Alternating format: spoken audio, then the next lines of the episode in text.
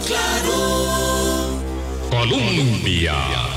Con un país en sintonía, 8 en punto de la mañana. ¿Qué tal? ¿Cómo están? Muy buenos días, bienvenidas, bienvenidos a nuestra ventana de opinión. Siempre, siempre es un privilegio contar con su compañía a esta hora y durante las 24, 48, 72 o posteriores horas de la semana, del mes, del año, cuando se encuentran con nuestros registros en podcast, eh, en todas las redes, para poder hacer repaso o de pronto acompañarse y aprender sobre diferentes temas, porque nosotros aprendemos todos los días con ustedes. Hoy es jueves 25 y vamos a hablar de un tema que es apasionante y respecto del que este es un país riquísimo para precisamente adquirir conocimiento en la materia, porque vamos a hablar de la sismicidad en Costa Rica. Boris, ¿qué tal? ¿Cómo estás? Buenos días, Vilma, y buenos días a todos los amigos y amigas de Hablando Claro. Y yo era el primero que tenía ganas de este programa. Sí, ya vi que aprendiste algo muy básico hace un ratito. sí, algo que, que nos llevaba desde hace mucho tiempo. Este, para aprender y para tomar nota, porque es muy importante. Vivimos en un país volcánico, en un país de constantes movimientos. Yo creo que se mueve todos los días. Sísmico, muy sísmico. sísmico. Este, pero vamos a hablar este, hoy y a aprender sobre una base que hemos tenido Vilma y yo en este programa. La ciudadanía de Cartago se merece, se merece y le urge un hospital de absoluta calidad. Pues para hablar de este tema tenemos al mejor, al doctor Marino Proti. Eh, yo ayer en la noche, ya era un poco tarde, dije, voy a entrar a dar un vistazo al currículum de Marino Proti. No, no, es que un vistazo no se puede, dos minutos no, no puede ser. Entonces, don Marino, primero quiero agradecerle que esté aquí con nosotros, que podamos tener esta conversación en presencial eh, y que nos acompañe para mm, compartir experiencia y conocimiento y elementos para formarnos opinión. Buenos días. Buenos días, Vilma. Buenos días, Boris. Muchas gracias por invitarme a este programa. Eh, realmente son, son oportunidades que nosotros en el observatorio no, no dejamos perder porque son, son oportunidades para dar a conocer el trabajo que hacemos y, y, y proyectar los resultados de nuestras investigaciones a la, a la comunidad nacional. Es parte del, del, trabajo que hace la Universidad Nacional como universidad pública de, de poner mm. toda esta información al servicio del, del pueblo el Observatorio Sismológico y Vulcanológico de la Universidad Nacional, una de nuestras joyas preciadas de investigación y extensión de la educación superior pública costarricense. Pero bueno, como les decía, cuando me puse a buscar algunos detalles para compartirles del currículum de Don Marino, porque yo sé que la mayoría de la gente, si no toda lo conoce, lo referencia, eh, pues claro, eh, era muy difícil tratar de hacer un resumen, una sinopsis, pero alguien que tiene un posgrado en sismología eh, e ingeniería antisísmica en Japón, que además tiene una maestría de ciencias de la Tierra de la Universidad de, Calijo de California y un doctorado en ciencias de la Tierra y geofísica de la Universidad de California, que tiene una experiencia profesional de décadas con unas aportaciones eh, eh, científicas, eh, literarias académicas tan vastas que, entre otras cosas, lo ha hecho acreedor al Premio Nacional de Ciencia y Tecnología y a muchos reconocimientos internacionales, pues evidentemente nos puede sí, eh, eh, explicar. Nos puede explicar. Sí, yo le estaba, le estaba preguntando ahorita recién del terremoto cuando mi hijo mayor, que hoy tiene 44, tenía, no había cumplido cuatro años, ese fue el sábado santo. Uh -huh. este, por eso le estaba preguntando por el terremoto de Pérez Celedón. Ese, ese fue uno de los momentos más sobrecogedores que recuerdo ya como siendo madre, este, porque claro, estaba subido en un aparato en el parque, en, en el, ¿cómo se llama? En el, allá por Canal 13, en el de los niños. Ah, sí, en el parque de diversiones. En el parque de diversiones, perdón, qué mal que estoy. y bueno, esto fue como una cosa terrible. Pero bueno, no vamos a hablar de anécdotas, vamos a hablar de cosas muy puntuales eh, para aprender eh, del conocimiento y la experiencia de don, de don Marino Proti. Esto a propósito de que hace unos días hubo una discusión, luego se apagó y quedó como, me parece, una propuesta fallida respecto de si traer expertos de California a Costa Rica para evaluar las condiciones de sismicidad y vulnerabilidad que tiene el famoso controvertido terreno donde se supone se construiría el hospital, el hospital de Cartago. En el momento, don Marino, este, pues mm, alzaron la voz el Colegio de Geólogos, este, alzó la voz el Colegio Federado de Ingenieros y Arquitectos. Em, y luego usted también hizo un planteamiento muy interesante y me gustaría que empezara por explicarnos por qué la solvencia de los profesionales de Costa Rica en la materia es suficiente eh, para poder señalar cuál es la vulnerabilidad o si no es suficiente, qué es lo que sí hace falta para poder descartar que ese terreno eh, digamos, sea muy peligroso o suficientemente seguro para poder hacer ahí un hospital como el de Cartago, como el que Cartago urge.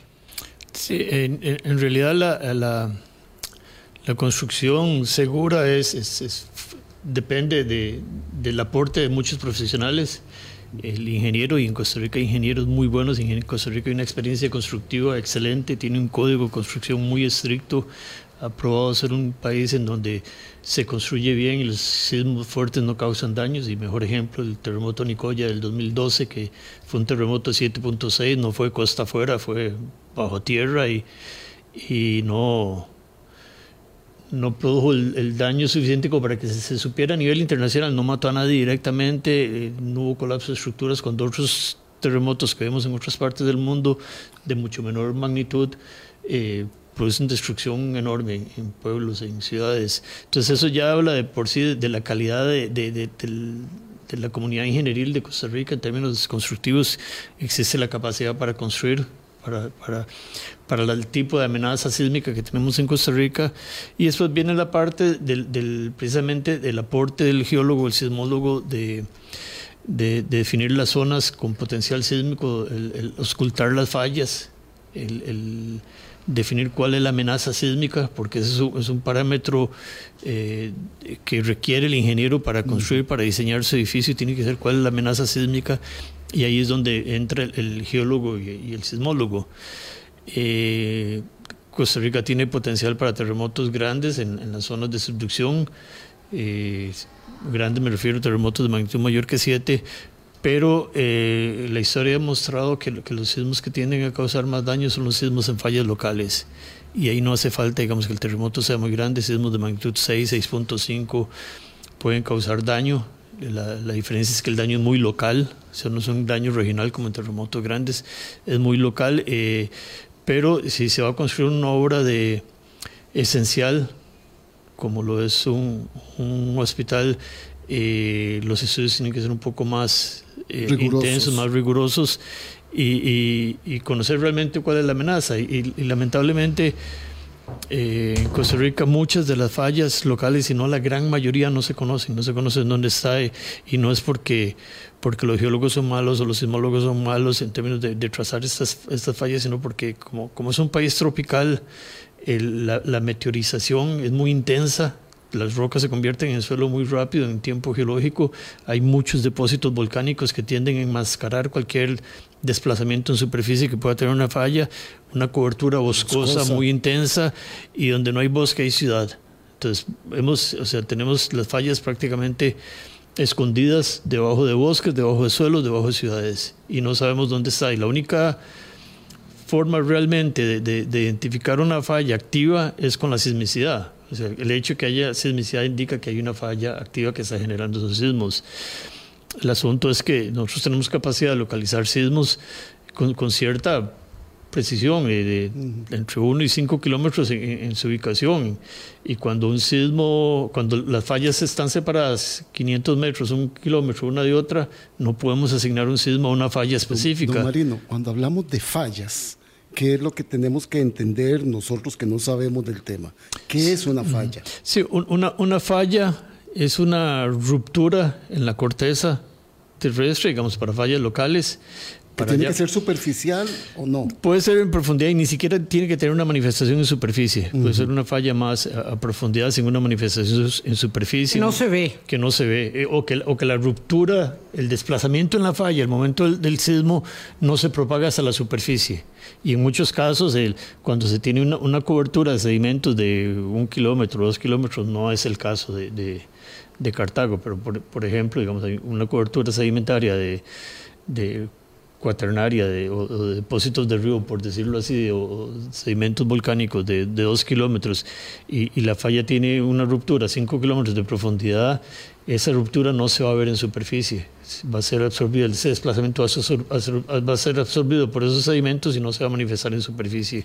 Entonces, por eso muchas de las fallas en Costa Rica no se ven en superficie, y, pero el, el hecho de que haya sismicidad indica que hay, que hay, que hay una falla y una falla requiere una ruptura en la corteza en la que hay un desplazamiento. Tiene que haber un desplazamiento en esa falla y el desplazamiento en esa falla lo aporta los esfuerzos tectónicos. En la zona de subducción simplemente es una placa metiéndose por debajo de la otra. En fallas locales, perdón, al interior del país es prácticamente modulado en cierta forma por el acoplamiento en las zonas de subducción que propaga esa deformación al interior del país y hace que las fallas se carguen y se deslicen y se muevan en diferentes sentidos. No se preocupen porque vamos a ir despacio. Perdón, porque Don Marino, claro, va como una moto, este, porque este tema, yo les dije, es, es muy apasionante, pero vamos a tratar de entenderlo bien. Por ejemplo, hagamos un ejemplo concreto. ¿Cuál ha sido un terremoto en zona de subducción en Costa Rica, digamos reciente para que lo tengamos claro, y cuál uno en falla local para que podamos dimensionar ambos? Sí, bueno, tal vez una muy buena combinación es el, el terremoto de marzo de 1990, la entrada al Golfo de Nicoya se conoce también a veces como el terremoto cubano. Ese fue un sismo de subducción, eso es la placa del coco metiéndose por debajo de la placa del Caribe, como lo fue el terremoto Nicoya de 1900, del, perdón, del 2012. igual. El del Sábado Santo de 1983, todos son sismos de subducción, en donde la placa, la placa del coco se mete por debajo de la placa del Caribe o por debajo de la placa de Panamá en la zona sur del país. Y esos son procesos muy rápidos a, nivel mundial es una de las zonas de subducción más rápidas. Estamos hablando de 80 milímetros por año, 8 centímetros por año. Es muy rápido. Se mueve mucho. Se mueve muy, muy, muy rápido. Es decir, y, las, como las zonas de, acoplamiento son relativamente pequeñas, solo requieren 40, 50 años para cargarse para producir un terremoto de magnitud mayor que 7. En otros lugares del mundo hay que esperar 300 años, 400 años para que se repita un terremoto en una zona de subducción. Costa Rica repite muy rápido porque las fallas son muy, muy las zonas de, acoplamiento en las fallas son muy pequeñas y, la velocidad es muy rápida. Esos son los sismos de subducción. Pero el, terremoto es... El territorio, digamos, en la tierra y en el mar, en, las costas. Sí, eh, eh, digamos, en el, en el Pacífico de Costa Rica y en las partes sur del Caribe de Costa Rica, el sur de Limón. El, terremoto del Valle de la Estrella, 1991, es un sismo similar a un sismo de subducción. Es la placa de Panamá cabalgando sobre la placa del Caribe. Es el inicio de, un, proceso de subducción, apenas es muy incipiente. Pero ese es el proceso. Son, son terremotos grandes en límites de placas. Pero volviendo al ejemplo del terremoto de 1990, ese terremoto fue como a las 6 y 15 de la mañana y ya a las 10 de la mañana teníamos una actividad sísmica intensa en Puriscal. Y mm. recuerdan, todos los, en 1990 pasó temblando todo el año en ¿Qué año? ¿Qué año? Hubo tres sismos importantes, esos tres sismos, todo eso es falla local. Y fue modulado. El modulado y. No, el, el, perdón. el, el Cóbano disparando actividad sísmica en Puriscal. Los sismos de Puriscal son en fallas locales. Entonces ahí podemos recordar ejemplos, tres, tres sismos importantes, junio, julio y diciembre de 1990 en Puriscal, pero también podemos ir más atrás y pensar en Tilarán 1973, Cartago 1910. Eh, el, terremoto que mencionaba usted de Pérez Celedón de 1983, todos estos son en fallas locales, rupturas, fracturamiento interno de la placa del Caribe o la placa de, Panamá. para irle entendiendo, cuando hay esos movimientos fuertes de estas placas que están ahí abajo, eso genera lo que, lo que ustedes hablan de enjambres ya en fallas locales, lo activa.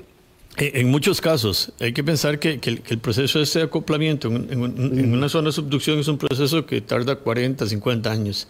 Entonces, durante todo ese tiempo, el, el, el, desplazamiento de la placa al coco se transfiere a la placa superior. Entonces estamos metiendo la placa superior a esfuerzos compresivos intensos. En el momento que ocurre el terremoto, se liberan esos esfuerzos. Entonces fallas que estaban listas para deslizar deslizan. O fallas que no se habían podido mover porque estaban muy eh, los esfuerzos perpendiculares a la falla eran muy fuertes, que no la dejaban moverse. En el momento que se liberan esos esfuerzos, la falla se mueve. Entonces eso dispara enjambres sísmicos. Lo en este caso, el del 90, que disparó Puriscal, disparó Candelaria, disparó eh, Santa Bárbara, disparó Surquí, e inclusive la zona del Cerro de la Muerte, que venía con, con, con 30 sismos por día casi después del terremoto de Pérez Celedón, con el sismo este de Cono se detuvo y la actividad sísmica se detuvo por, por, varias semanas en el Cerro de la Muerte porque el cambio en los esfuerzos producto de, esta deformación generada con el terremoto de subducción hizo que ya no se moviera. Entonces, eh, todas estas cosas están prácticamente moduladas, la deformación el interior del país está prácticamente modulada por lo que pasa en la zona de subducción. Ok, entonces, para volver sobre la materia puntual y particular, usted decía que en Costa Rica la meteorización es muy rápida y ello en relación a las destrezas, habilidades y la expertise que tienen los geólogos costarricenses versus los geólogos eh, de California, que son tan buenos como California los debe tener, pero Costa Rica tiene los, los suyos tan buenos como debería tenerlos. ¿Por qué es tan distinto? Eh, lo que pasa en California, en el centro y sur, respecto de lo que pasa en este pequeñísimo país, porque nosotros somos un pedacito de California. Sí, la, diferencia es que en, la parte central y sur de California eh, prácticamente son desiertos. Eh, es una zona muy árida, donde la roca está expuesta en superficie, la el proceso de meteorización química es muy lento, o sea, las rocas no se, no se alteran al suelo tan mm. rápido como, como sucede en el trópico. por eso hay unas bellezas monumentales de, de piedra. las rocas no, difícil encontrar, hacer geología en, un país tropical es difícil porque hay que hacerlo en los acantilados, en la costa, o, en las quebradas, en los ríos, porque solo ahí puede uno llegar a ver la roca fresca. El resto es suelo. Y entonces el, geólogo tiene que aprender uh, destrezas para, para trazar contactos geológicos y para ver desplazamientos eh, sutiles en, un ambiente en donde, a diferencia en, California, se toma una fotografía aérea y ve la falla en la fotografía aérea. Sí, sí, sí. Y en imágenes satelitales, o al campo y ahí mismo ve el escarpe, o hay un terremoto, después del terremoto usted puede ver el escarpe expuesto, cómo se desplazó todo. De hecho, uno siente mucho miedo porque uno dice, si estoy yo aquí y pasa esto y lo estoy viendo, eh, y el potencial destructivo es enorme, pero nosotros tenemos eh, potencial destructivo para nuestro tamaño y condiciones bastante similar, solo que no lo estamos viendo. Sí, nosotros difícilmente vemos eh, el rompimiento superficial con un sismo. Con, aún estos sismos locales, eh, realmente no, no, no puedo rescatar un solo evento sísmico de Costa Rica en donde en superficie se vea el reflejo de lo que pasó en la falla en profundidad. hay, hay, en muchos casos hay liquefacción, hay deslizamientos y no hay desplazamiento en superficie, pero es la respuesta del suelo a la sacudida. Claro, no es, por no, es, la propagación como cinchona. no es la propagación de la ruptura a la superficie. Claro. Es una consecuencia del momento. Ahora lo podemos monitorear y ver, aunque no se vea en superficie, lo podemos monitorear con, con los sistemas de posicionamiento global. Y el Obsicorio opera una red de GPS súper densa en Costa Rica que permite ver eh, qué ocurre después de un terremoto, el desplazamiento, inclusive podemos ver qué es lo que está pasando antes de un terremoto, ver las zonas que se están deformando, que tienen potencial para generar un sismo fuerte en el futuro, y, porque se puede ver con, con estos instrumentos. Pero a ojo, a, a, a simple vista es muy difícil ver en, un país como Costa Rica, con una cobertura boscosa de suelos, ver el, desplazamiento de una falla. Y no es que no lo vaya a ocurrir, o sea, habrán fallas a futuro que, que donde podremos verlo, pero, pero, yo no rescato ningún ejemplo realmente de algún sismo de falla local que, en el que podamos haber registrado ruptura superficial. Don Marino Proti, de cara a una primera conclusión para hacer una pausa y luego regresar con materia puntual del Valle del Huarco y la falla de agua caliente. Entonces, si necesitamos más eh, aportación de carácter académico, científico, profesional, eh, respecto de la condición del suelo en el Valle del Huarco, o de la sismicidad más bien, no del suelo, eh, no se resuelve trayendo profesionales de California, se puede decir así. Sí, y, es que lo, que puede pasar, yo, yo me en un escenario, se traen expertos, por ejemplo, de California, que, tal vez no conocen las condiciones locales, entonces ellos van a terminar subcontratando a geólogos locales. Al final el trabajo lo van a hacer los geólogos y los sismólogos locales, no lo van a hacer ellos, van a escribir el reporte porque no tienen, no, no tienen el conocimiento de, estas cosas. Entonces, ya, ya, ya lo, lo, que se puede hacer aquí se puede hacer con, con, con lo que hay. Eh, para, para muchas fallas, para muchos estudios de amenaza, es muy importante hacer trincheras. Eso son, son prácticamente zanjas de, de varios metros de, de, profundidad, en donde se puede ver en un corte cuál ha sido la historia de, de ruptura de eventos anteriores pero cuando, cuando ese corte se hace en, depósitos muy recientes, no ha habido suficiente tiempo geológico para acumular deformación en esos depósitos para ver algo, por ejemplo, esa es una condición. La otra es que, que en muchos lugares el, el nivel freático la tabla de agua subterránea está muy superficial. Entonces ya después de metro, metro y medio, escarbando, ya, ya, ya, ya se llega a la tabla de agua, no se puede seguir escarbando porque hay que bombear todo el agua, además se vuelve muy inestable las paredes y se vuelve muy peligroso hacer el trabajo de, de geología en una trinchera eh, que está colapsando, por ejemplo. Entonces eh, aquí, digamos, el... La, tal vez mucho del trabajo de campo ya se ha hecho, se ha, se ha tratado de hacer con, con fotografías aéreas, con con, con, las pocas trincheras que se pudieron hacer que no, que no dieron ninguna información conclusiva, por ninguna de estas trincheras que se han hecho ha dado ninguna conclusión en términos de la amenaza sísmica. De lo que queda es, es identificar dónde están las fallas. Y, y, y, una forma de hacerlo es con redes sísmicas muy, muy densas. Nosotros, como le decía, con la red del Opsicori tenemos capacidad para ubicar un sismo y le decimos más o menos un kilómetro o cinco kilómetros pero no cientos de metros, que en muchos casos es la separación de, ciertas fallas. Vamos a hacer una pausa con don Marino Proti y vamos a regresar precisamente a ese tema. ¿Qué puede mejorarse? Porque siempre hay cosas por mm. hacer, siempre hay eh, nuevas este, posibilidades o posibilidades que no son nuevas, pero que no tenemos a mano, pero que se van a hacer prontamente para poder establecer justamente esto que don Marino llama los nodos sísmicos ahí en el Valle del Huarco y en la falla de agua caliente para saber exactamente, con, así, con más precisión, con precisión quirúrgica, dónde sí y dónde no, porque si no estamos hablando sobre supuestos, eh, sobre todo considerando que tenemos tanta sismicidad en Costa Rica, donde prácticamente casi en todo lugar hay un potencial para que se nos eh, desate eh, una consecuencia sísmica. Ya venimos. Colombia. Con un país en sintonía 8.24 de la mañana. Hablemos puntualmente con el doctor Marino Proti ahora de la condición eh, de sismicidad Cartaga. Cartaga y particularmente de la condición de sismicidad del Valle del Guarco eh, donde se encuentra esta falla de, agua caliente. Eh, entre muchos ah, reparos que se le han puesto a la propiedad donde se construiría el nuevo hospital de Cartago, uno de ellos, y don Marino lo dejó muy claro, la sismicidad es un factor, ¿verdad? No todo lo que hay que asegurar para una construcción, pero bueno, uno de los argumentos es que por ahí está esa falla, o ahí debajo está esa falla. Pregunto, ¿debajo del lote del, terreno está esa falla, Marino? Es lo que uno cree. Eh, exacto. Y si es así, ¿debajo de una falla nunca se puede construir? ¿O tenemos muchas construcciones debajo de fallas que son sismos resistentes y que aseguran que no se nos va a caer la casa encima, el hospital encima, el edificio de trabajo encima, en el momento en que venga un terremoto o, no sé si lo asegura, pero garantiza en gran medida? Sí, bueno, técnicas de construcción hay para construir ante cualquier amenaza. la limitación es el costo. Mm. Pero en el caso de... A mayor seguridad, mayor costo. Por supuesto.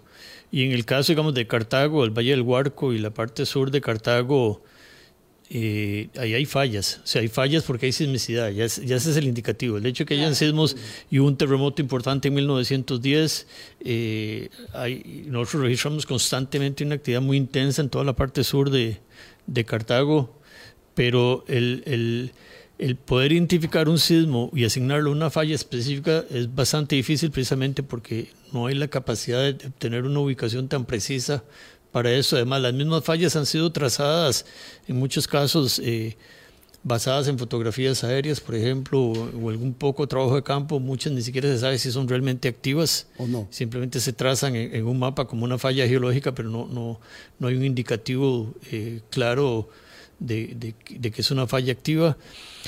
pero la actividad sísmica es el, es el indicativo de que hay, hay, hay fallas. Entonces, lo importante aquí es, es tratar de identificar las fallas cuando, cuando hay fallas y esas fallas eh, eh, son, son rupturas en, la corteza, permiten, digamos, el, el, la percolación de agua subterránea a niveles más profundos, esta agua se calienta y sale a la superficie con, como manantiales calientes. Eso es un indicativo, digamos, de que hay una falla. un alineamiento de manantiales calientes es un indicativo de que hay una falla. Cuando es lejos ¿La de. termal es eso? lejos de lejos de un volcán, si hay fuentes termales porque el agua ha llegado a profundidades tales que se ha calentado por gradiente térmico y eso indica que hay algún tipo de, ruptura en el terreno. Perdón, entonces cuando uno encuentra un alineamiento de, fuentes termales puede decir, bueno, por aquí pasa una falla. Y eso es prácticamente uno de los argumentos que se ha usado para trazar la falla de agua caliente, y por eso se llama así. pero pero, pero la, donde salgan estos, estos manantiales no es indicativo exactamente de por dónde pasa la falla en superficie. y sobre todo, sobre todo cuando la falla se inclina. Si en una falla vertical uno podría decir, bueno, ahí sí, ahí abajo. Pero si la falla se inclina, los manantiales pueden estar saliendo por cualquier parte en, rupturas más superficiales y no ser el reflejo de, la ubicación de la falla en profundidad. Un poquito más abajo o un poquito más Exactamente.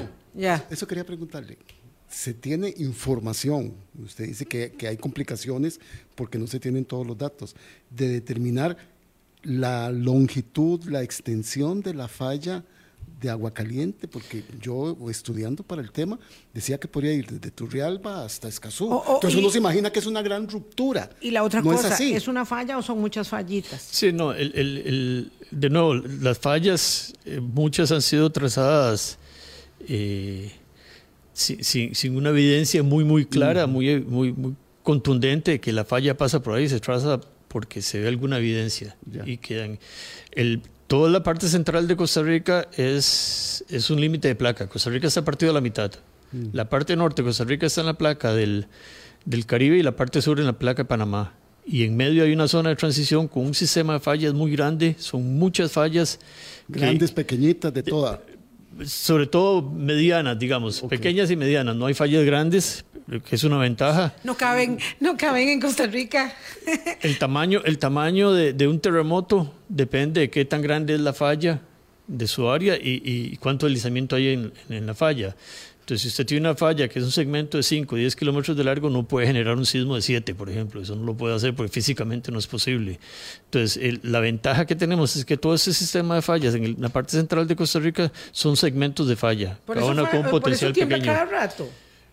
en parte por eso. Tiembla a cada rato de manera tal que ya nos acostumbramos a que tiemble, porque digamos, tiembla y uno dice, mira, tembló. ¿Te diste cuenta que tembló? Y todo el mundo sigue con su actividad normal. Sí, y si uno ve el, el, de todo este sistema de fallas que atraviesa el, el, país, en la parte central, de ¿cuántos sismos de magnitud mayor que seis podemos rescatar en un siglo? Son, son, son 10 o, alrededor de eso, no son, no son tantos. Entonces son, son de nuevo, son, son, son segmentos de fallas. Entonces eso, específicamente la falla del agua caliente, que, que, se conoce que hay una falla ahí porque hay los, los, los, manantiales estos de agua, aguas calientes. Pero la traza en superficie no se conoce y, y, y, y, ustedes podrán ver diferentes mapas geológicos donde la falla pasa por diferentes lugares.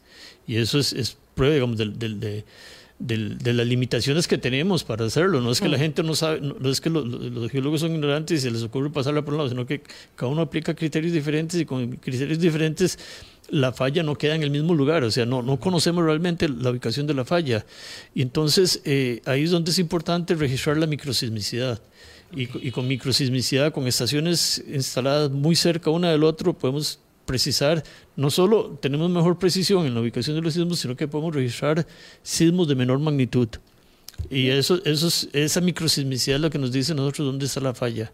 Y cuando tenemos potencial de registrar no sé, mil sismos de magnitud 1 o menor que 1 eh, en un año, eh, podemos tratar de definir por dónde va la falla. Y esto nos va a decir dónde está la falla, donde, donde, la falla es activa, donde, donde, la falla rompe. No nos va a decir eh, en superficie dónde va a estar la falla, porque la parte es más superficial son sedimentos blandos que no, no, producen sismos. Pero si nosotros podemos obtener una geometría de esa falla y, y, determinamos, porque eh, eh, hay una falla por aquí, la falla es vertical, entonces podemos proyectar esa, falla a la superficie en forma vertical. Si la falla se inclina, podemos hacer intentos de proyectar esa, esa, esa ruptura a superficie, sin embargo, la, la, física es muy diferente de, cómo va a romper en, en, los sedimentos a cómo rompe en la roca. Entonces, siempre va a haber un nivel de, de, incertidumbre, además de que, de que el, por donde pase la falla en superficie, no significa que, que, justo ahí no se puede construir, porque hay, hay, hay, hay reglamentos grandes en California usan, y aquí también se usa que no se puede construir a 50 metros de una falla. Bueno, primero la falla no está ni siquiera bien trazada no se conoce bien. ¿Y quién dice que sí se puede construir a 55 metros? Sí. O, a, o, a, 60 metros. O sea, son cuestiones de que, de que, ahí es donde las condiciones, otros parámetros, condiciones del suelo, la, la, la forma como se construya ingenierilmente, indica que se podría construir. Y, y, sobre todo con la incertidumbre tan grande que hay en la ubicación de las fallas, este tipo de, de legislación estricta de que 50 metros de la falla no se puede construir, pierde sentido. Y pierde sentido en un país como tropical como Costa Rica, donde las trazas de las fallas no se ven en superficie. Muy interesante entonces, apuntando en la dirección del tema que nos ocupa, que es la falla de agua caliente en el Valle del Huarco, que existe, si es que las instituciones, ¿verdad? Eh, van trabajando año con año, década tras década, más allá, ¿verdad?, del cambio de una administración, por suerte, por suerte. Eh, entonces, existe un proyecto que quiero que don Marino nos cuente de sismología urbana para registrar la sismicidad de la ciudad de Cartago. Y ese proyecto va a ser una realidad tan pronto como en este año 2024, que es tal vez lo que más nos llamó la atención de su eh, posteo en Facebook hace unos días, don Marino, respecto de la posibilidad de precisar la circunstancia eh, sísmica en la zona del Valle del Huarco. ¿Qué hicieron? ¿Con quién lo hicieron? ¿Y qué es lo que significa eso para agregar equipos de precisión eh, más eh, allá de los que ya tiene el Opsicori, y ahí en ese lugar, en Cartago. Sí, e, eso surgió en el 2022 con, una visita que tuvimos de unos colegas, amigos, geólogos y sismólogos de, de, del estado de Washington, eh, donde comenzamos a hablar de la posibilidad de hacer investigaciones conjuntas. Entonces ahí fue donde, donde yo había conocido de, de, un experimento muy lindo que se hizo en, en, al sur de Los Ángeles, en Long Beach, en donde se pusieron más de mil nodos sísmos, sísmicos en la ciudad. O sea, estamos hablando de, de, de un ruido que hay ambiental enorme, que, que, mm. el, sismólogo cuando va a poner una estación sismológica trata de alejarse de las ciudades siempre y por eso no hay, no hay prácticamente estaciones sismológicas en ciudades porque son sitios muy ruidosos.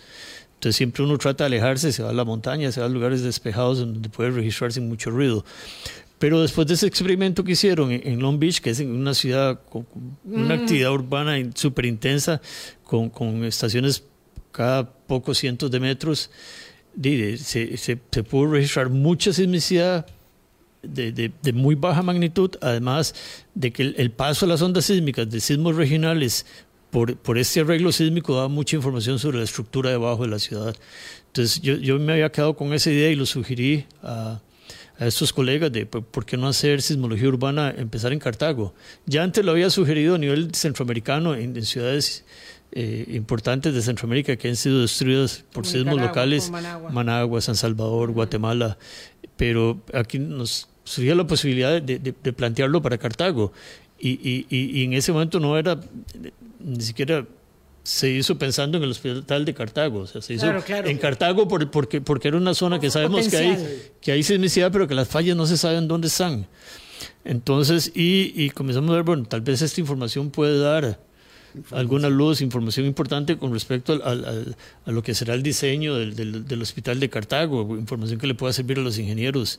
Y, y, y, se puso inclusive en la propuesta, cuando escribimos la propuesta, pusimos eh, eso, no era solo los nodos sísmicos, la propuesta era para, adquirir 80 nodos sísmicos, son, estaciones, son, son, son, sismómetros, estaciones sismológicas de tres componentes, pero completamente independientes, no transmiten en tiempo real ni nada, se, se entierran y se dejan ahí, un mes después uno va y saca los datos y pero, pero tienen la capacidad, si uno los pone muy, muy de cerca y como son, son muy, muy sensibles, pueden registrar sismos de muy baja magnitud. ¿Cuántos nodos pretenden instalar? Nosotros tenemos ya 20, adquirimos 20 con una donación de, de, de Italia como parte de otro proyecto y eh, esta propuesta la planteamos a la, a la Oficina de, de Asistencia Humanitaria de la Agencia para el Desarrollo Internacional de Estados Unidos.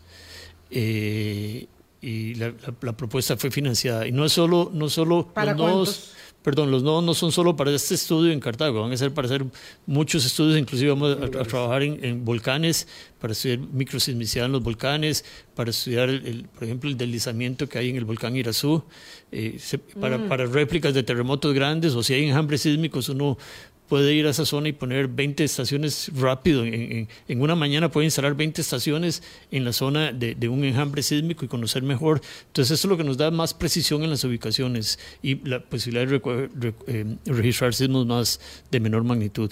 Entonces, la intención fue esa y es, es sismología urbana porque vamos a poner sismómetros en la ciudad. Entonces, en algunos casos van, van, a ir en el patio de una casa y vamos a tocarle la puerta a alguien y decirle, señor, señor, ¿usted nos permitiría poner un, sismómetro en, el patio de su casa? Decimos en el patio para no ponerlo en el frente porque es por donde pasan más carros. Entonces, alejarlo un poquito más de ese ruido y la intención es registrar de 6 de la mañana, de 6 de la noche a 6 de la mañana, que es el periodo donde hay menos ruido. O sea, no es que, no es que hay más sismos en la noche. Sí, exacto, no, no, exacto. No tiene nada que ver. Es simplemente. 12 horas continuas de 6 de la tarde a 6 de la mañana. y hacerlo así nos da, nos extiende el plazo de la memoria, los instrumentos eh, en lugar de dejar el instrumento por, un mes, lo podemos, lo podemos dejar por dos meses, por ejemplo. Entonces vamos cada dos meses a recoger los datos.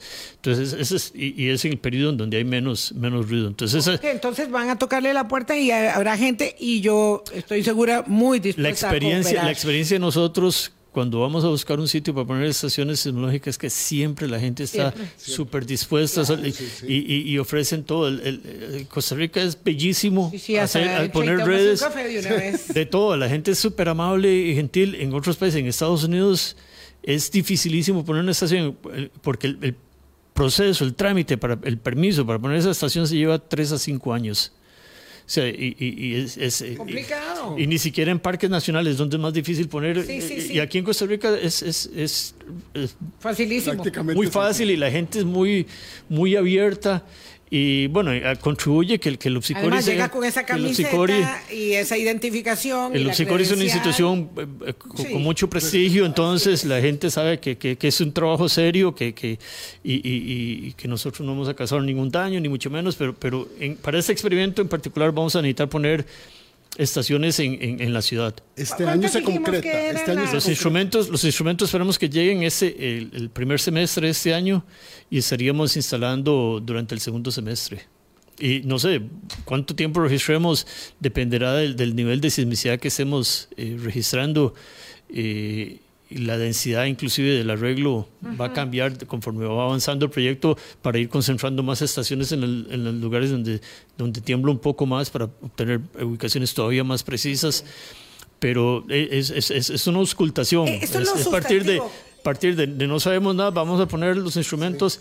Y es que aquí algo, algo que yo insisto mucho es que el, el solo se puede conocer a través de la observación, en este caso la observación y la instrumentación. Si usted no monitorea, si no observa no sabe, no sabe qué está pasando. Y en eso, el aporte que ha hecho el Opsicori a Costa Rica en términos de la instrumentación que ha instalado en todo el país, ha dado a conocer tantas cosas nuevas, y no, no solo para Costa Rica, no para el mundo. Costa Rica se convirtió en un, en un laboratorio mundial de, de, procesos de subducción por, por, porque el Opsicoria ha comenzado a, a, observar tan de cerca estos procesos que se empiezan a descubrir cosas que no se habían visto en otros lugares del, del Por eso cuando vienen los expertos, pues vienen a aprender. Vienen muchas veces a aprender de nosotros como esta oportunidad que tuvo usted con los colegas de, de la Universidad de Washington, entonces que junto con el OPSICORI y el Servicio Geológico de Estados Unidos llevarán adelante este proyecto de sismología urbana. Esto es lo más importante e interesante que encontramos a propósito mm, de seguir la cuenta de don Marino en Facebook. ojalá que un proyecto. Este proyecto de sismología urbana decía eh, que va a requerir del concurso de los Cartagos y que lo va a tener en este año 2024. no, ojalá que un proyecto tan interesante como esto no sea tomado posteriormente como una excusa para decir, esperemos a ver qué dice este proyecto para no darle una solución a la gente de Cartago. Claro, porque el proyecto, ¿cuánto tiempo eh, requerirá si se eh, concreta en este año 2024 para, digamos, generar data y resultados sería para el 25, que ya podrían tener primeros resultados y eso implicaría, digamos, un nivel de precisión para ustedes eh, de mucha seguridad respecto de lo que van a establecer en, su, en su pronunciamiento. Sí, resultados prácticamente se, se obtendrían a partir de la primera colecta de datos. nosotros instalamos la red y tal vez eh, un mes después, dos meses después, vamos, recogemos los datos. Ya con esos datos comenzamos a procesarlos. Tardarán unas pocas semanas en procesarlos como para tener una primera idea. Eh, eh, este mismo año. Datos, datos se obtienen. El problema es si esos datos son contundentes para, para, para, para, hacer una interpretación fuerte. y, y, para eso, digamos, se requiere tal vez un poco más de, de, de, registro, más tiempo de registro. Entonces nosotros, por eso esta red, nosotros la hemos pensado como una red muy dinámica en términos de que Comenzamos tal vez con, con, una cuadrícula muy grande, cubriendo un área muy grande, y, a partir de los datos que vamos obteniendo, vamos la, vamos, la vamos cerrando, poniendo los instrumentos cada vez más cerca y en, y en lugares específicos, porque partimos de que no conocemos nada. Entonces, en esta área que no conocemos nada. La información les va a ir Empezamos a registrar y los datos son los que nos van a ir ayudando a enfocarnos y a concentrarnos en los lugares en donde la actividad está ocurriendo y donde podemos obtener la información. lo cierto es que con la información que hay hasta ahora, en esa zona, en la zona aledaña al terreno del Hospital de Cartago, se han construido urbanizaciones, zonas francas, áreas comerciales, centros educativos. Sí, bueno, tal vez entraría un tema que no, no quiero, porque no, tengo la formación en términos ingenieriles para, para opinar, pero... Pero los ingenieros han tenido esa información los ingenieros, los ingenieros saben, saben, saben cómo construir y, y, y, y si las condiciones del suelo tienen problemas, ellos saben cómo, cómo construir para eso, tiene su costo, pero igual no es lo mismo construir un, una bodega que construir un hospital. Mm, así es. los requerimientos, los estudios tienen que ser más, más, más serios, digamos, y, y, la construcción debe ser más fuerte, y, los mismos diseños, aun cuando la amenaza sea la misma, las condiciones del, del suelo sean las mismas, el tipo de, de, cómo se construye y el costo de la construcción dependerá de para qué es porque no, no es lo mismo construir una bodega que construir un, hospital. Entonces, eh, y, lamentablemente en un lugar donde, donde sabemos que hay sismicidad, que hay fallas porque hay sismos, pero no sabemos dónde están las fallas, eh, prácticamente con, con, esa información la amenaza es la misma para, para, prácticamente para cualquier parte. Hasta que hagamos los, los, estudios de detalle no sabemos cuál es la amenaza específica para ciertos lugares en específico, pero tampoco es necesario conocer exactamente si, si, eh, si se sabe por lo menos qué, qué, potencial hay. Se sabe que no se va a diseñar para un terremoto de magnitud 8 ni de 7 porque no hay potencial sísmico. Las, las, fallas que hay ahí no pueden generar un, un, terremoto de magnitud 7, por ejemplo. Entonces el, el, ingeniero sabe cómo construir para, inclusive para sismos más grandes y condiciones todavía más difíciles.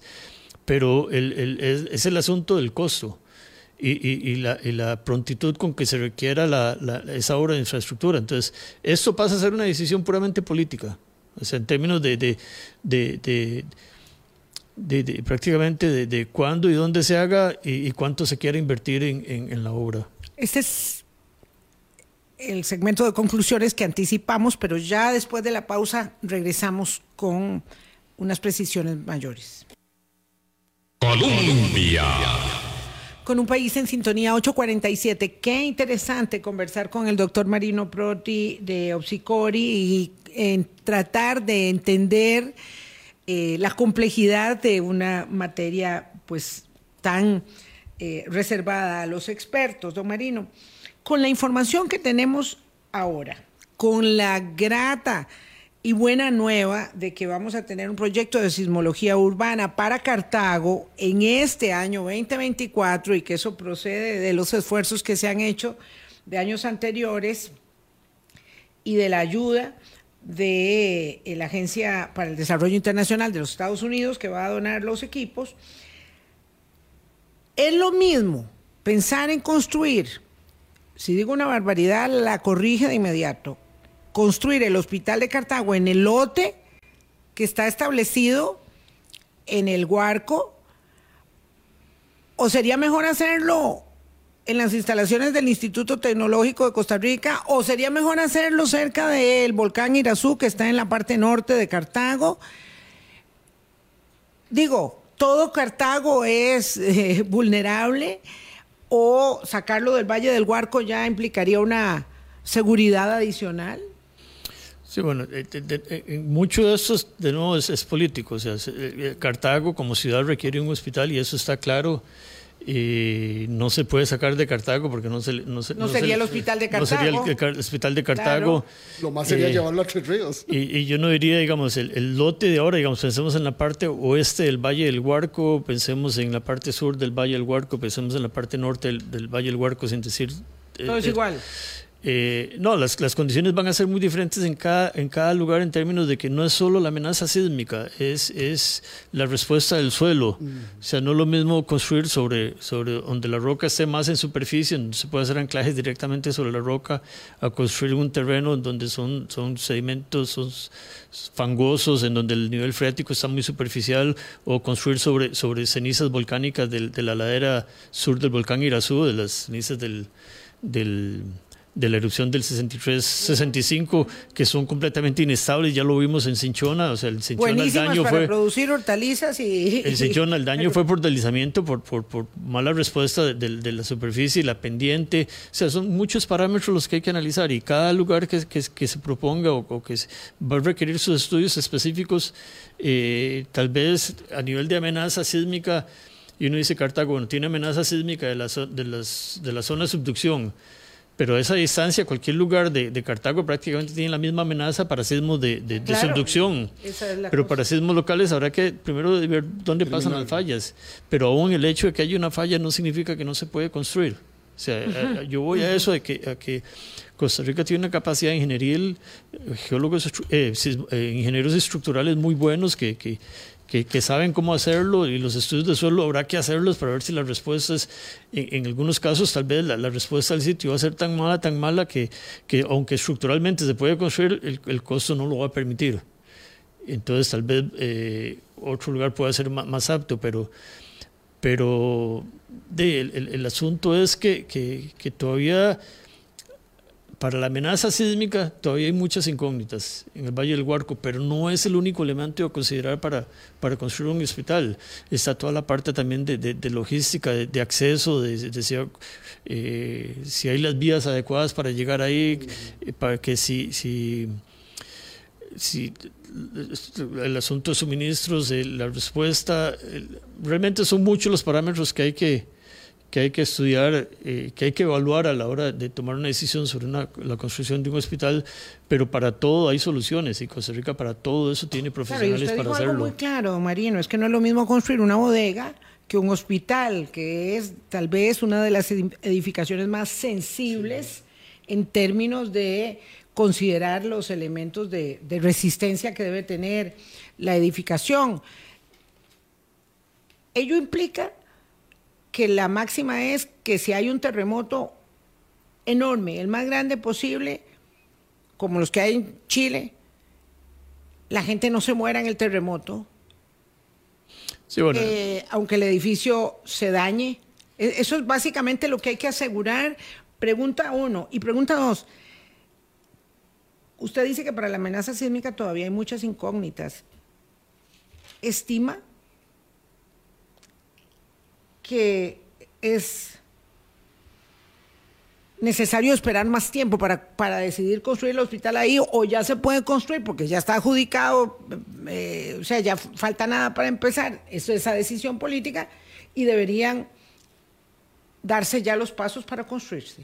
Sí, bueno, con, respecto a la, primera pregunta, la, construcción sismo resistente eh, tiene un costo y, lo que pretende es que la estructura eh, no colapse durante, durante un, terremoto digamos, fuerte. Se puso ejemplo los terremotos de Chile. En Costa Rica no tenemos potencial para grandes terremotos por encima de 8, por ejemplo, pero aún así hay, hay sismos fuertes en la zona de subducción, y pueden haber daños locales importantes y, para mí o sea, es una cuestión, un criterio mío de que, de que la, la construcción sismo resistente cumple en el momento en que el edificio no colapsó y no mató a nadie adentro. Exacto. El, ingeniero estructural es todavía más estricto y se exige aún más. Él, quiere construir un edificio no solo que no colapse, sino que, que, si, que, si, tiene daños, los daños sean reparables, que no haya que demolerlo.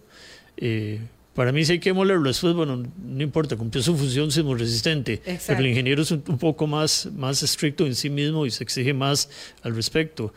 Entonces, bueno, eh, eh, eh, igual es, es, un asunto de costo.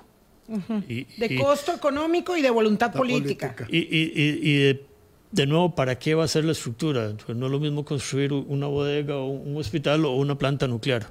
O sea, son, son, son, los requerimientos estructurales son muy, muy diferentes. Y con respecto a lo otro, vamos a seguir aprendiendo todo el tiempo. O sea, realmente eh, ese es un paso la red de, de, nodos en Cartago, la sismología urbana en Cartago es, es, un paso, pero no es que de este proyecto se va a saber todo, ni que, ni que va a ser la clave. Eh, igual se han construido, como hablábamos antes, se han construido hospitales en, en otros lugares de, de, Costa Rica con la información que había al momento. Y en muchos casos la única información que había son los sismos grandes de subducción y no se, conocía, no se conoce nada de las fallas locales cerca de esos hospitales.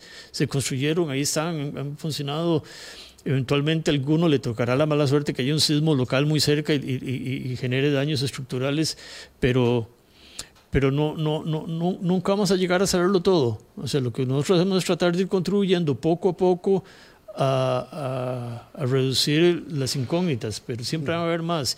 Y, y, en esto, digamos, es la ventaja del monitoreo, de instrumentar, de observar, que, que cada vez que instrumentamos conocemos más, pero nos salen más preguntas y, vamos a tener que, hacer más investigación, pero... Siempre. Hay, una información disponible, si alguien toma la decisión política de, trabajar con esa información disponible, tiene, esa es la información que tiene. Puede tomar la decisión política de esperar, igual. es, de nuevo, esto es una decisión política. Así es, totalmente. Muchísimas gracias, don Marino. Ha sido muy interesante. Y por favor, cuente con nosotros y que la Oficina de Comunicación de la UNA cuente con nosotros, con, Hablando Claro, con Colombia, con los medios en general, para avisarle a Cartago que llega el proyecto eh, de, de urbana. Eh, pues para que se apunten, yo estoy segura que van a tener un gran este, eh, apoyo, por supuesto, como ya la experiencia les indica y pues ahí estamos para cooperar en lo que sea necesario. Muchísimas gracias, don Marino. No, muchas gracias a ustedes de Una decisión política que tiene que estar basada y fundamentada y cimentada en los derechos humanos de las personas. Y, en datos, por supuesto. No, además hemos sido muy buenos construyendo. Ahí están nuestros hospitales, todos han resistido, todos han pasado momentos complejos. Bueno, ni qué decir, el hospital de, de, Limón, el terremoto, o el, hospital de Punta Arenas que sufrió tanto, que tuvo que ser reparado, que ahora vamos a, la circunstancia de nuevas edificaciones, todo va, mm, todo va este, avanzando en tecnología, en ciencia, en conocimiento, pero hemos sido buenos, hemos sido muy buenos este, construyendo. Ahí está la respuesta de otras latitudes y otras vulnerabilidades cuando vemos terremotos y destrucciones. Claro que son otras condiciones, pero bueno, hasta ahí lo dejamos. Gracias, don Marino. Gracias a ustedes. Hasta mañana. Pásenla bien.